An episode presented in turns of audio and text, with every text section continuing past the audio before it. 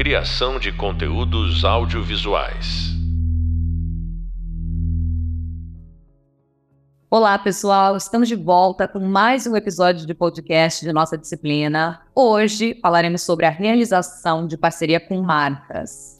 Não é de hoje que a parceria entre marcas e artistas é um sucesso. Há décadas esse relacionamento vem inovando com a combinação primorosa entre arte e publicidade, gerando uma reação muito mais ampliada e próxima do público. Não sei se positiva. Tudo mudou com a chegada das redes sociais, que se tornaram um espaço alvo para as campanhas publicitárias, junto ao perfil e ao alcance dos influenciadores. Esse tipo de parceria deu tão certo, em alguns casos, que muitos artistas passaram a assumir cargos dentro das próprias marcas, contribuindo com seus conteúdos originais. Buscando entender um pouco mais desse fenômeno para compartilhar as suas ideias conosco, eu recebo aqui, portanto, a respeito desse penoso tema, Alexandre Orel, nosso artista multimídia muralista que realizou exposições por diversos lugares do Brasil e do mundo. E ele vai contar um pouco mais para a gente qual é a opinião polêmica dele em torno desse caso de parceria com marcas. Alexandre, seja bem-vindo. Muito obrigada pela sua presença. Eu que agradeço. Não quero ser tão polêmico assim, não. Acho que tá tudo bem.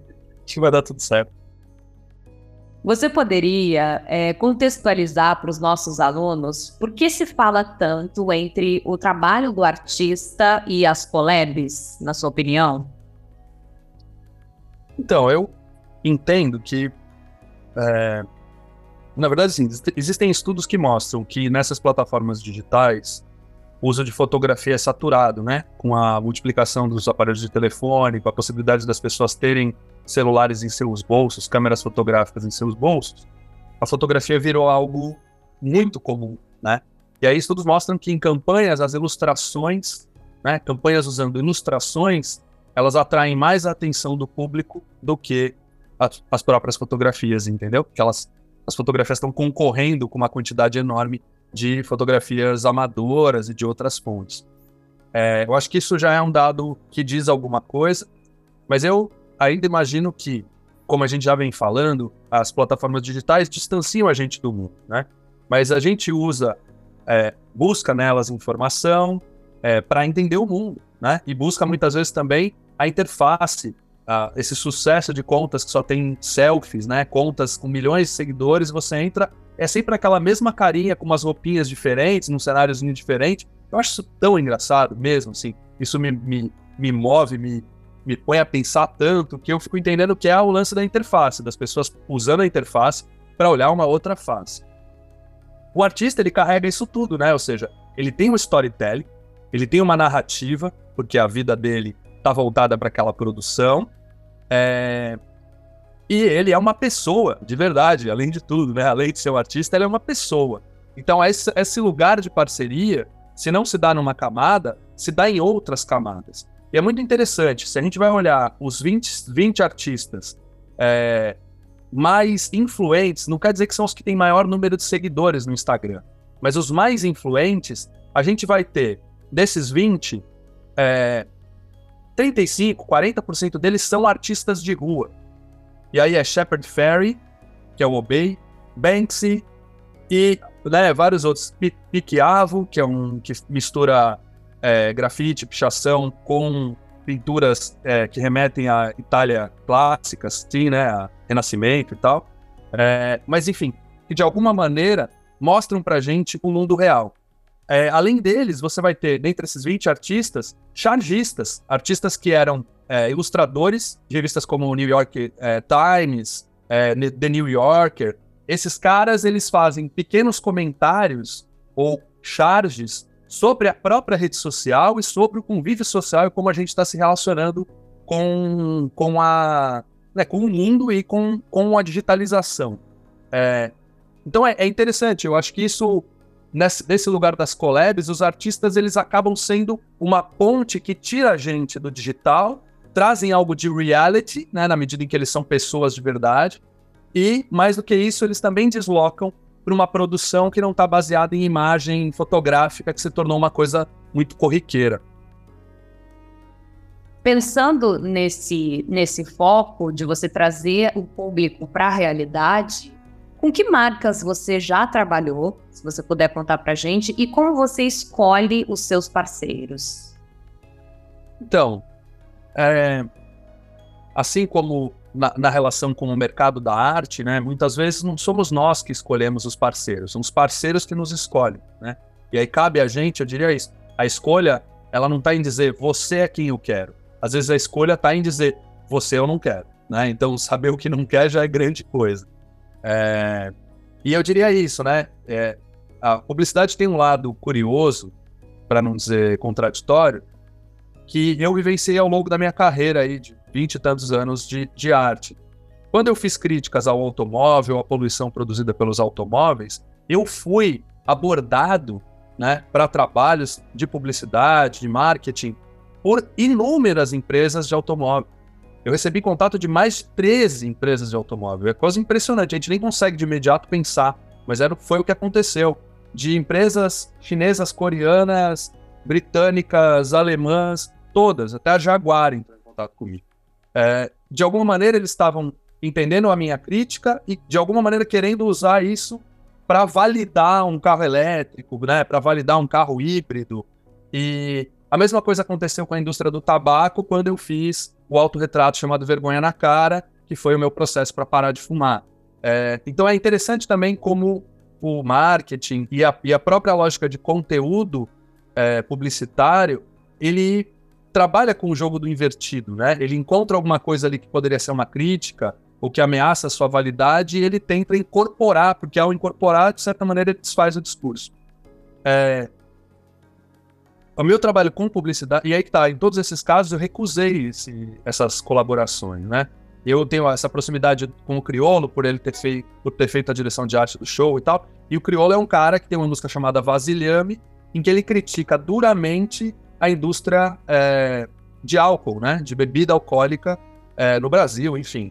E ele diz que os MC daqui não são vasilhame, né? O que ele tá querendo dizer é que assim, vocês não vão encher a nossa cara de cachaça, vocês não vão deixar a gente bêbado. Porque de fato, critica-se muito as drogas, né? Em geral, as drogas ilícitas, mas essas drogas lícitas estragam uma boa parte da população, especialmente a população periférica, e é, dão muito dinheiro para alguns poucos, né? E a, a, música, no caso, faz críticas a isso. Enfim, tô só falando disso para dizer que ele é um cara que recusa veementemente parcerias com bebidas alcoólicas. Mas o que eu, que eu queria trazer é que, é, para essa narrativa para fora, eu sou muito seletivo com relação aos parceiros que eu vou aceitar trabalhar. Mas eu desenvolvo muitos trabalhos internamente. Então, eu tenho um trabalho, um projeto chamado Coletivo Criativo, em que eu faço dinâmicas workshops e atividades internas dentro de empresas, e esses, essas atividades elas têm uma contrapartida social, ou seja, para cada workshop que eu faço com o RH, com a equipe interna de uma empresa, eu levo isso é, para uma escola pública ou para uma comunidade. Então, a empresa, de alguma maneira, ela recebe uma dinâmica que ajuda na interação dos funcionários, tira eles, coloca eles num processo criativo e colaborativo que é muito enriquecedor internamente nas empresas, mas imediatamente isso também cria uma contrapartida social na medida que a gente consegue fazer uma atividade semelhante fora da, da empresa e é, em comunidades carentes. Eu já desenvolvi trabalhos nesse sentido para Nike, para né, trabalhos que não vêm a público, assim como a publicidade, mas são trabalhos que eu faço nos bastidores. Então eu já fiz com a Nike, com o Facebook, depois com o Meta, né, que é a mesma empresa que mudou de nome, eu já fiz mais de uma vez. É... Ah, enfim, com várias outras. Eu até tenho uma lista aqui, poderia olhar para a lista. É, mas também para as prefeituras, né? Para a prefeitura de São Paulo, para a prefeitura de Denver nos Estados Unidos. Mas assim, na maioria dos casos, não são trabalhos, de novo, que vão para fora, que tem a ver com aquilo que a gente conversou sobre a assinatura do artista e do artista ser conhecido por uma estética. Como o meu trabalho ele tem um lado mais de humanista ou mesmo pensamento social, o que eu procuro fazer em parceria com as marcas são esses projetos que não chegam a público da mesma maneira que a publicidade é, faz. É nesse sentido que a gente está interessado em discutir quais foram as parcerias, que aí você não precisa nem mencionar a marca nem nada disso, mas quais foram as parcerias mais significativas do ponto de vista da sua história até agora. Eu sei que as vinculadas à educação têm um grande propósito, mas eu queria que você me contasse um pouco mais dessas histórias e dessa relação de trabalho. Assim, você como artista, dialogando com a marca, para que os, os, criadores de conteúdo independente que estão aqui ouvindo o nosso curso possam ter essa iniciativa de quando receberem uma proposta que seja uma marca de um, desde um pequeno universo a um universo mais amplificado, globalizado, como essas empresas que a gente já citou o nome aqui, para que eles tenham esse insight de conectar esses polos. Sim, o que, eu, é, me, o que me ocorreu de imediato foi um, um, cliente, vamos dizer assim, que eu não mencionei, que é a editora FTD. E foi um processo, eu diria, bonito, assim, a maneira como ele aconteceu e, e acho que vale é, dividir com vocês, né? Um, um diretor da, da FTD me chamou para que, assim, chamou um artista de rua, né? Ou seja, que ele estava vendo, ah, pô, você é um cara do grafite, a molecada gosta de grafite, a gente queria que você desse alguns inputs, assim, alguns insights pra gente, como uma consultoria de como a gente pode fazer um livro mais interessante. Bom, o papo era esse. E eu cheguei para a reunião, eu acho que eles nem sabiam do meu repertório, do meu conhecimento na área editorial, né? Que, que ele existe, eu trabalhei muitos anos com isso.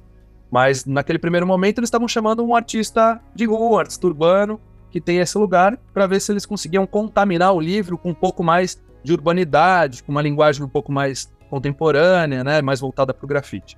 Pois bem, eu cheguei lá, olhei é, o material, aí, claro, não, pedi que eles me dessem referenciais dos concorrentes daquela área, não é um segmento que eu domino, então eu pedi que eles me apresentassem os concorrentes, quais eram as editoras, quais eram as publicações, para que eu pudesse ter uma visão geral daquele mercado e um entendimento de como tava, aquilo estava sendo produzido.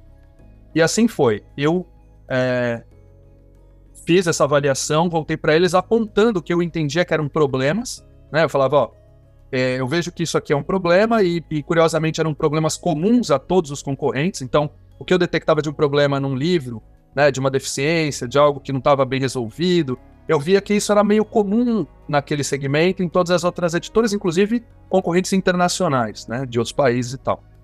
É, eu lembro que eles me olharam com uma certa surpresa. Assim, eu tinha feito um diagnóstico que eles já sabiam, e eles entendiam as deficiências e sabiam, inclusive, os motivos pelos quais aquelas deficiências existiam.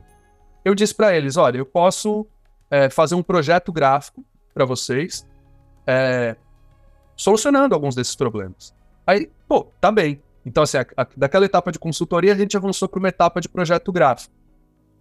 Eu desenvolvi um projeto gráfico, né, em parceria com, com vários parceiros meus é, a gente apresentou e na reunião tal, justifiquei, expliquei o que é que eu estava resolvendo, né? O que, que aquele projeto resolvia é, dos problemas que eu tinha detectado. Pois bem, eles olharam fascinados e disseram: pô, legal, é isso mesmo, a gente adora isso, mas a gente não é capaz de executar esse projeto gráfico.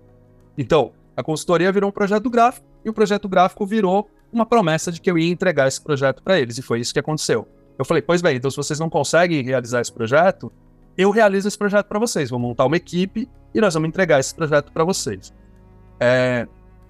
E aí, obviamente, né, isso se transformou num processo, numa troca. É, muitas daquelas deficiências iniciais tinham a ver com a própria mecânica e o funcionamento da editora, tinham a ver, por exemplo, com a iconografia, a maneira de comprar as imagens, ou seja, uma deficiência é, que se expandia no mercado como um todo, né? Imagens datadas, imagens com, a, com a aparência de coisas antigas, sabe? e que serviam para ilustrar uma determinada, um determinado assunto, mas que, como linguagem, não ficavam bem ali. Então eu criei soluções para que essas linguagens pudessem ser encaixadas. Fizemos um tipo de scrapbook, ou seja, o livro era todo recortado, com diagonais. O, o livro instigava, instiga ainda, está no mercado, a você riscá-lo e tudo mais. E aí que tá, durante esse processo de confecção, a gente conseguiu, inclusive, é, criar recursos de realidade aumentada. Então, esse livro, você aponta o celular para ele e a capa dele anima. E não é aquela realidade aumentada que flutua sobre, sobre a imagem que você está capturando. É uma realidade aumentada que realmente dá vida para aquilo que está na capa. Então, a gente fez animações para essas capas dos livros. Pois, enfim, é, esse trabalho foi, além de ser algo voltado para a educação que me interessa muito, esse trabalho recebeu o prêmio do British Council.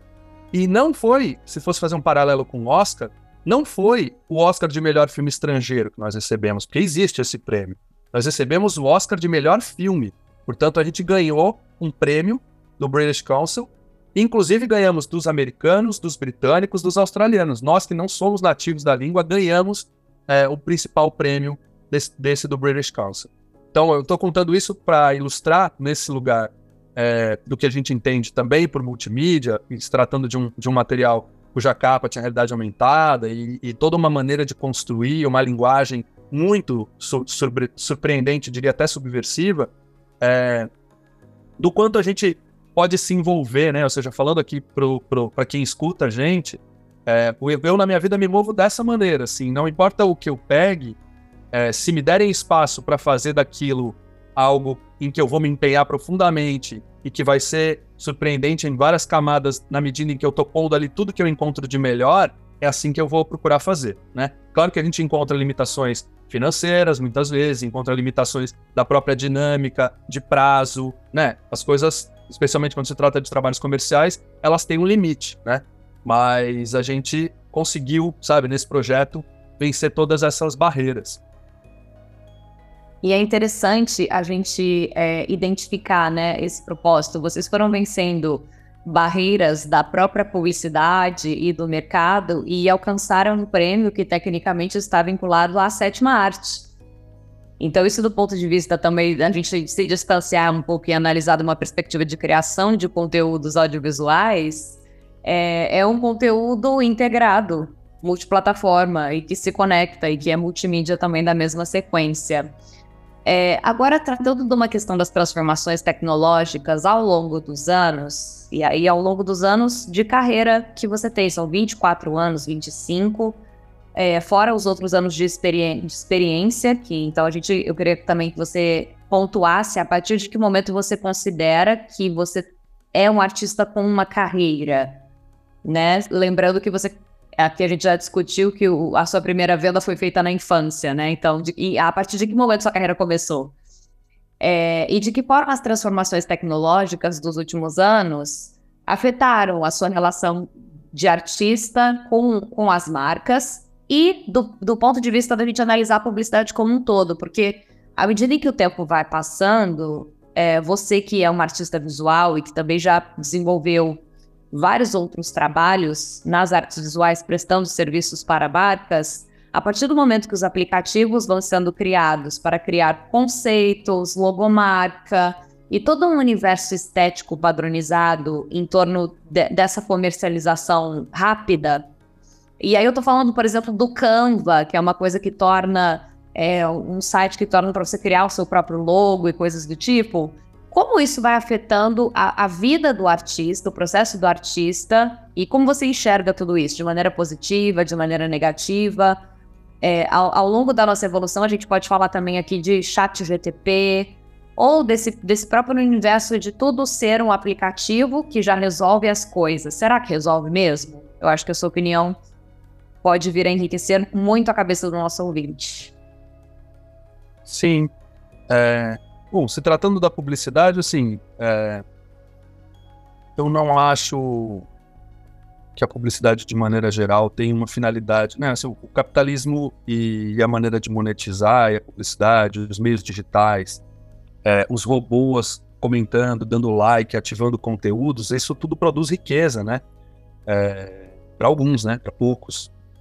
É, então tem um tem algum lugar aí da publicidade nessas mídias que não há dúvida é nocivo e eu não preciso, né, não sou um especialista, mas não, não é necessário ser para saber que tem um lado muito prejudicial.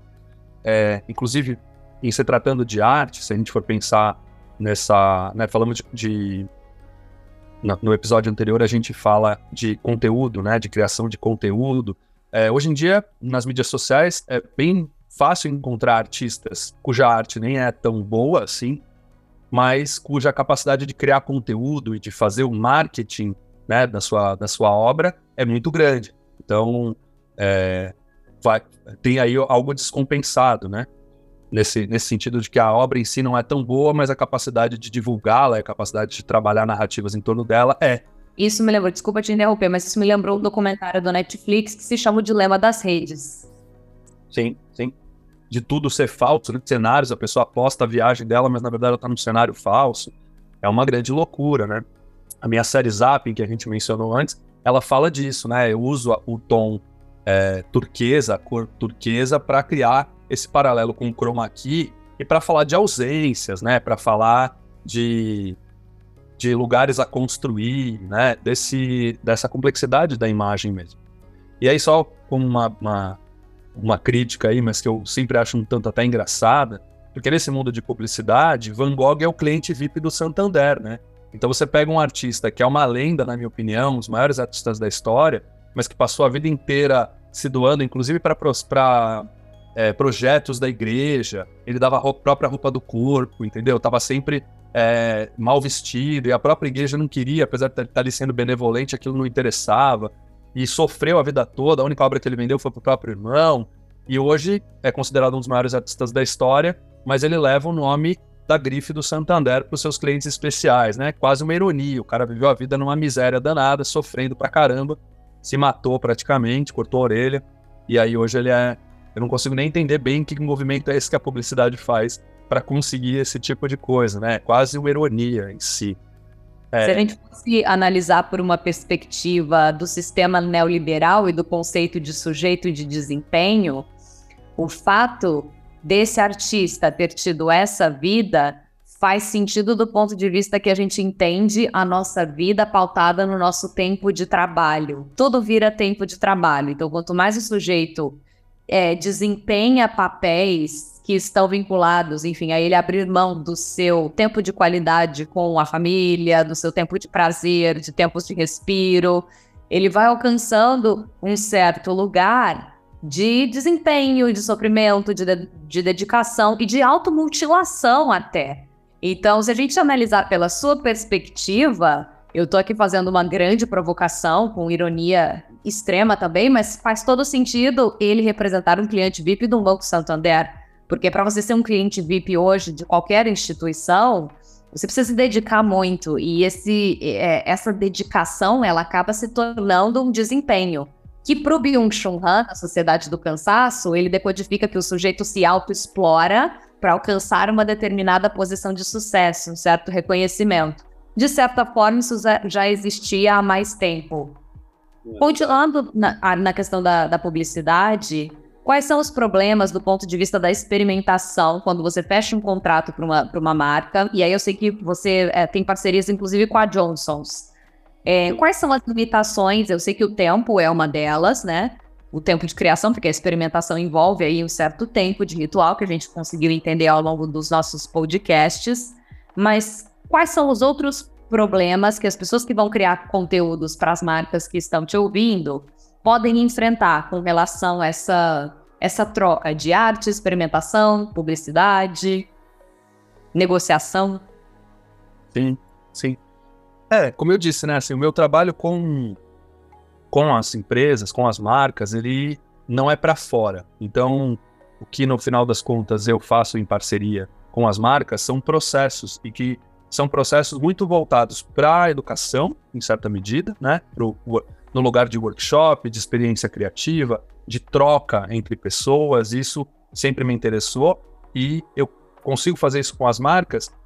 Tem sim um lado experimental, né? Na medida em que você está ali com as pessoas construindo, mas existe uma guia, existe uma maneira de fazer uma metodologia e, inclusive, uma pedagogia para que aquilo dê bons resultados e para que aquela troca seja enriquecedora, seja inclusiva também, porque é possível fazer é, com pessoas com algum tipo de deficiência, é totalmente possível fazer. Não exige nenhuma habilidade é, preliminar com desenho, por exemplo, então é muito inclusiva nesse sentido. Porque muitas vezes você vai fazer algo, algo voltado para as artes e aí, ah, mas eu não sei desenhar, né? Tem aquele desestímulo. Nesse caso, muitas vezes alguém que nunca desenhou nada ou que não desenha absolutamente nada, se sente totalmente desqualificado, é capaz de produzir algo surpreendente até para alguém que tem habilidade com desenho, sabe? Porque a metodologia propicia isso, né?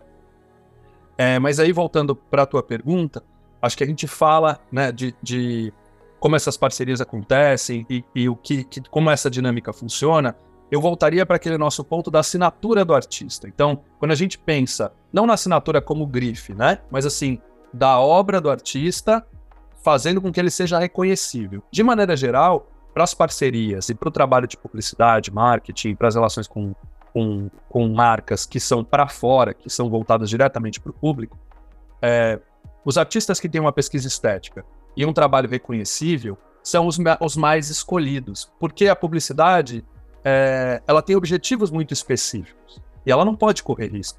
Né? Você nunca faz uma, uma campanha publicitária querendo correr o risco de que ela não dê certo. E, portanto, é, os artistas que vão ser escolhidos mais comumente para publicidade são os menos experimentais, né? E menos questionadores, menos provocadores. De maneira geral, esses artistas vão ser aqueles cuja obra é reconhecível, né? E tem uma estética palatável e que agrada as pessoas. Então, de maneira geral, a maior parte das colaborações acontece nesse lugar. Agora, eu, eu entendo que isso tende a mudar em pouco tempo, na medida em que as narrativas se tornam cada vez mais importantes, né? Então, aí não é só aquilo que estampa a lata de panetone, como você citou há pouco tempo atrás, né, no episódio anterior. É, não é só aquela imagem que configura uma estética agradável, palatável e que você reconhece o artista. Não é mais isso só. É, toda a história, narrativa e o que, o que é capaz de ser contado a partir disso, e aí voltamos também para a questão do conteúdo, ele começa a se tornar mais importante do que compre isso, compre aquilo. E aí sim eu acho que a experimentação pode se tornar um caminho. Mas, de novo, não vai ser uma experimentação totalmente livre, como a gente espera da arte, uma vez que você está trabalhando com algo comercial. Mas eu entendo que o processo pode começar a ter mais. É, a ser mais interessante enquanto conteúdo do que vem sendo até o momento. E do ponto de vista também de, às vezes, viabilizar o trabalho de muitos artistas, porque, assim, algo que a gente escuta muito é, de, de, vários criadores de conteúdo que não estão em produção ativa nesse momento é exatamente a falta de captação de recursos para realizar determinado projeto. Então, muitas vezes, quantos artistas a gente não conhece, e aí você pode nomear muito, muito mais, é, muito melhor do que eu nesse aspecto, quantos artistas não estão em produção ativa porque não estão com os recursos corretos para atender determinada demanda. E às vezes a demanda é investimento de materiais, enfim, e algumas marcas podem entrar como parceiras nesse aspecto. Porém, a partir do momento que tem uma marca patrocinando o seu trabalho, nós já sabemos que também envolve uma série de limitações, de cláusulas, de limites, né? E o processo da experimentação, é, na, na, minha maneira de entender, ele está muito ligado exatamente à liberdade, a você dizer sim quando a maioria do sistema diz não, que não é possível, que não poderia ser feito dessa maneira, que não está correto do ponto de vista da técnica. É, o lugar do incorreto é exatamente dentro da verdade da alma da pessoa. Se a gente pegar, separar a palavra, o in, no sentido de inglês mesmo, de dentro. Sim, sim, sim. Do correto do que é coerente é, nesse aspecto. Então, eu acredito que é triste dizer isso dessa forma, mas muitos artistas acabam aceitando se submeter às parcerias com marcas para captar recursos para que eles executem e continuem executando o seu trabalho. Isso acaba transformando tudo em produto mas isso acaba viabilizando também que a gente conheça trabalho de pessoas que até então seria inacessível do ponto de vista de ser, de ser produzido. E aí eu queria saber de você, quais os efeitos a longo prazo para os artistas que trabalham muito tempo em parceria com a mesma marca? Pois é. Eu queria só fazer um comentário antes, preciso pensar na resposta para essa, mas eu diria que a gente tem assistido cada vez mais a documentários, né? Ou até a mockumentários, né? Mockumentary, que são os, os documentários fake, né? É... E eu entendo que isso é algo que ainda vai levar tempo para a publicidade absorver, né? Porque a matriz do marketing e da publicidade, ela sempre foi muito impositiva, né? Ela foi sempre muito é, no lugar de convencimento, portanto, o incorreto, o errático não era bem-vindo. Mas eu entendo que cada vez mais a gente consome documentários e esse formato e essa linguagem de documentário. E a gente sabe aqui que, como narrativa para documentário, o erro é a melhor coisa que acontece, né? Porque se for tudo muito linear, dá tudo muito certo, o documentário não tem graça nenhuma.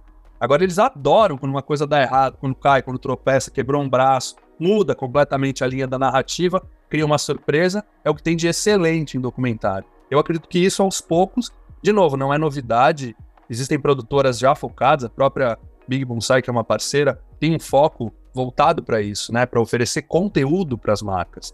É, mas ela encontra também limitações, também precisa subsistir a, acaba tendo que abrir exceções para que a sua operação funcione. Mas eu acredito que em mais algum tempo, especialmente com potencialização das mídias sociais, isso vá acontecer.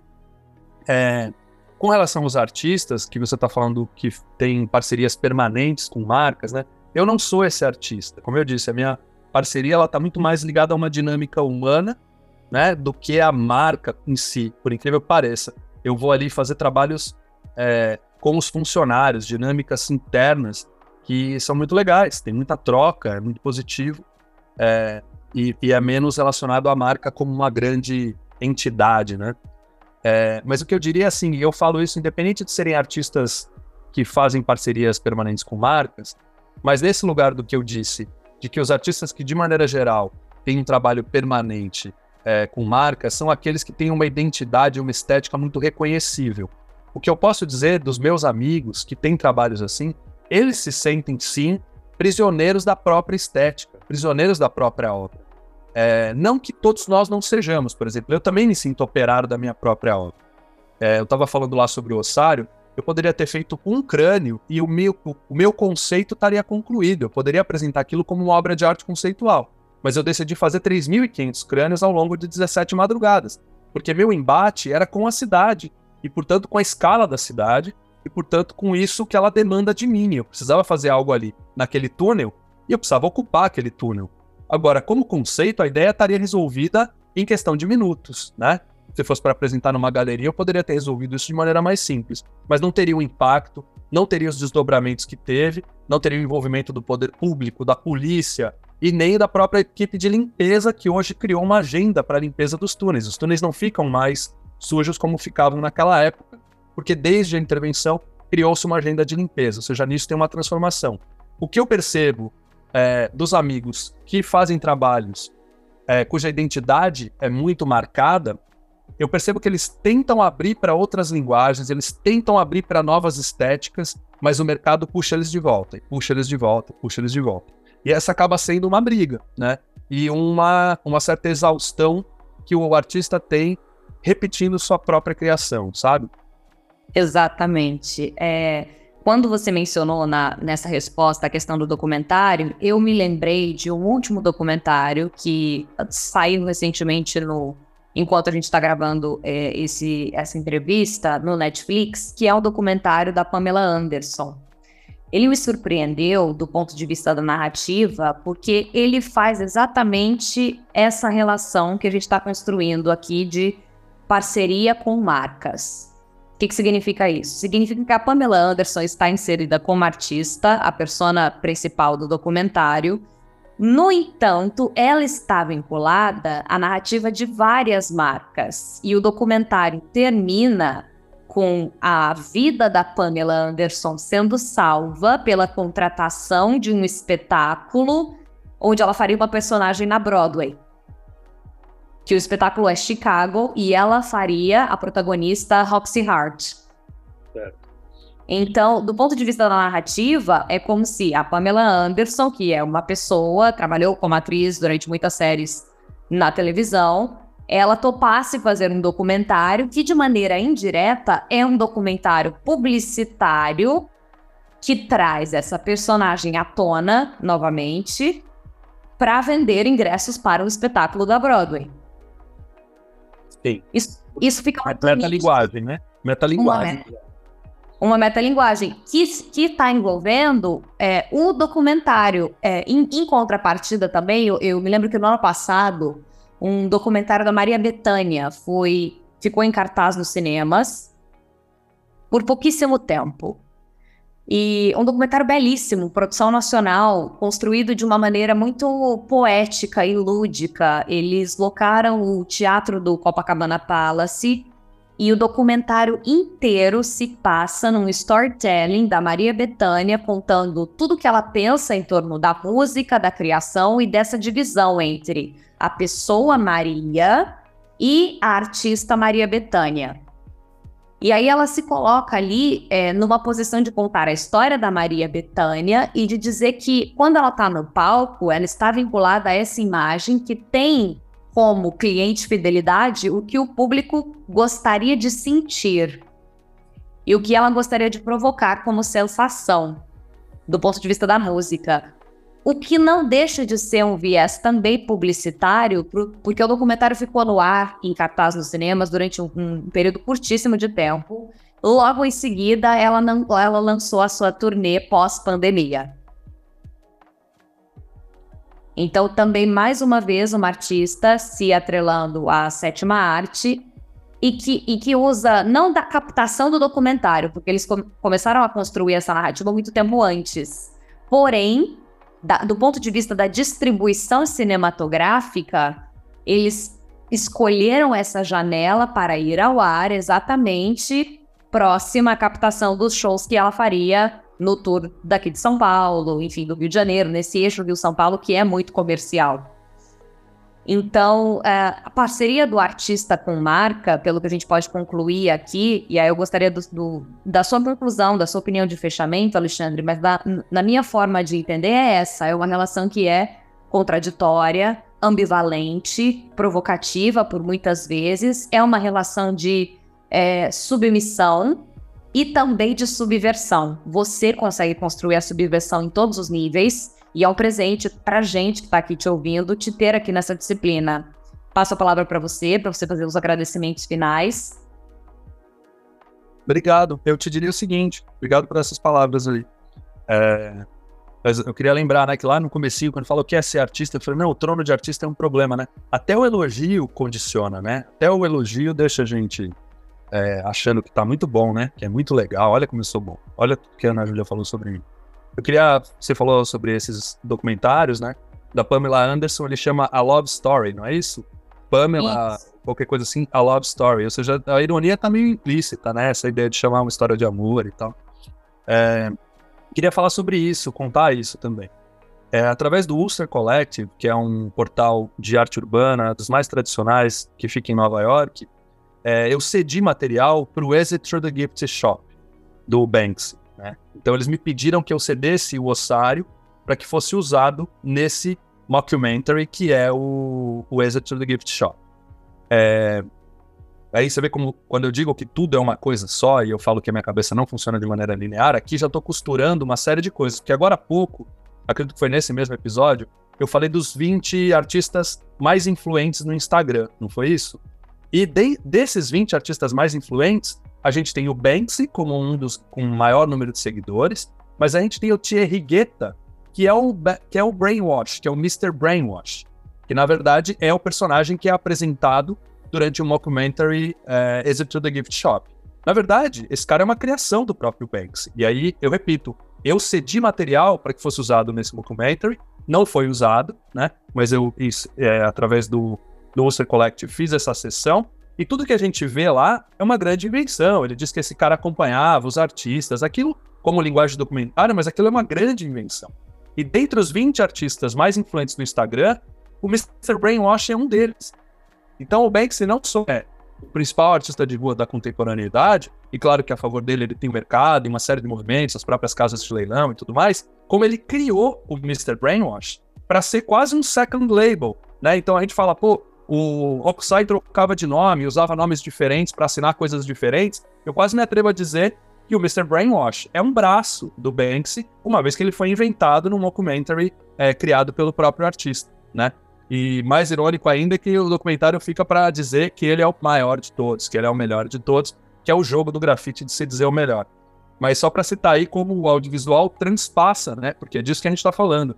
É, o cinema, como sétima arte, ele abarca tudo. E nesse caso, o Exit to the Gift Shop é um, um documentary, né, um falso documentário, que cria um artista, que encerra com a exposição desse artista em Los Angeles e que segue até hoje sendo um artista que movimenta muito dinheiro e que tem um número muito, muito expressivo de seguidores no Instagram e que é um dos artistas mais influentes do Instagram da atualidade. Quando na verdade sequer talvez seja um artista, porque tudo isso é de fato uma grande construção é, feita através do cinema né, desse, desse falso documentário, mas que também é, se né, transborda e extrapola e atende a interesses comerciais muito potentes, né, uma especulação muito de alto, de alto valor. Assim. Não deixa de ser uma estratégia publicitária. Alexandre, é sempre muito bom te ouvir, muito obrigada por estar conosco e por aceitar partilhar tanto com os nossos alunos.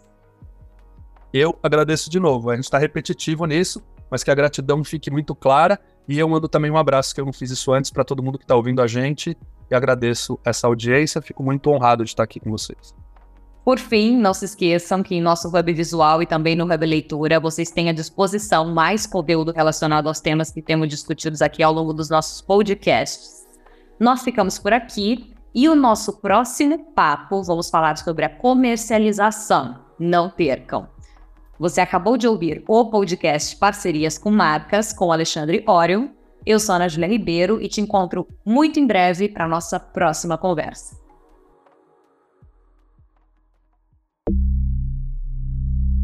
Criação de conteúdos audiovisuais.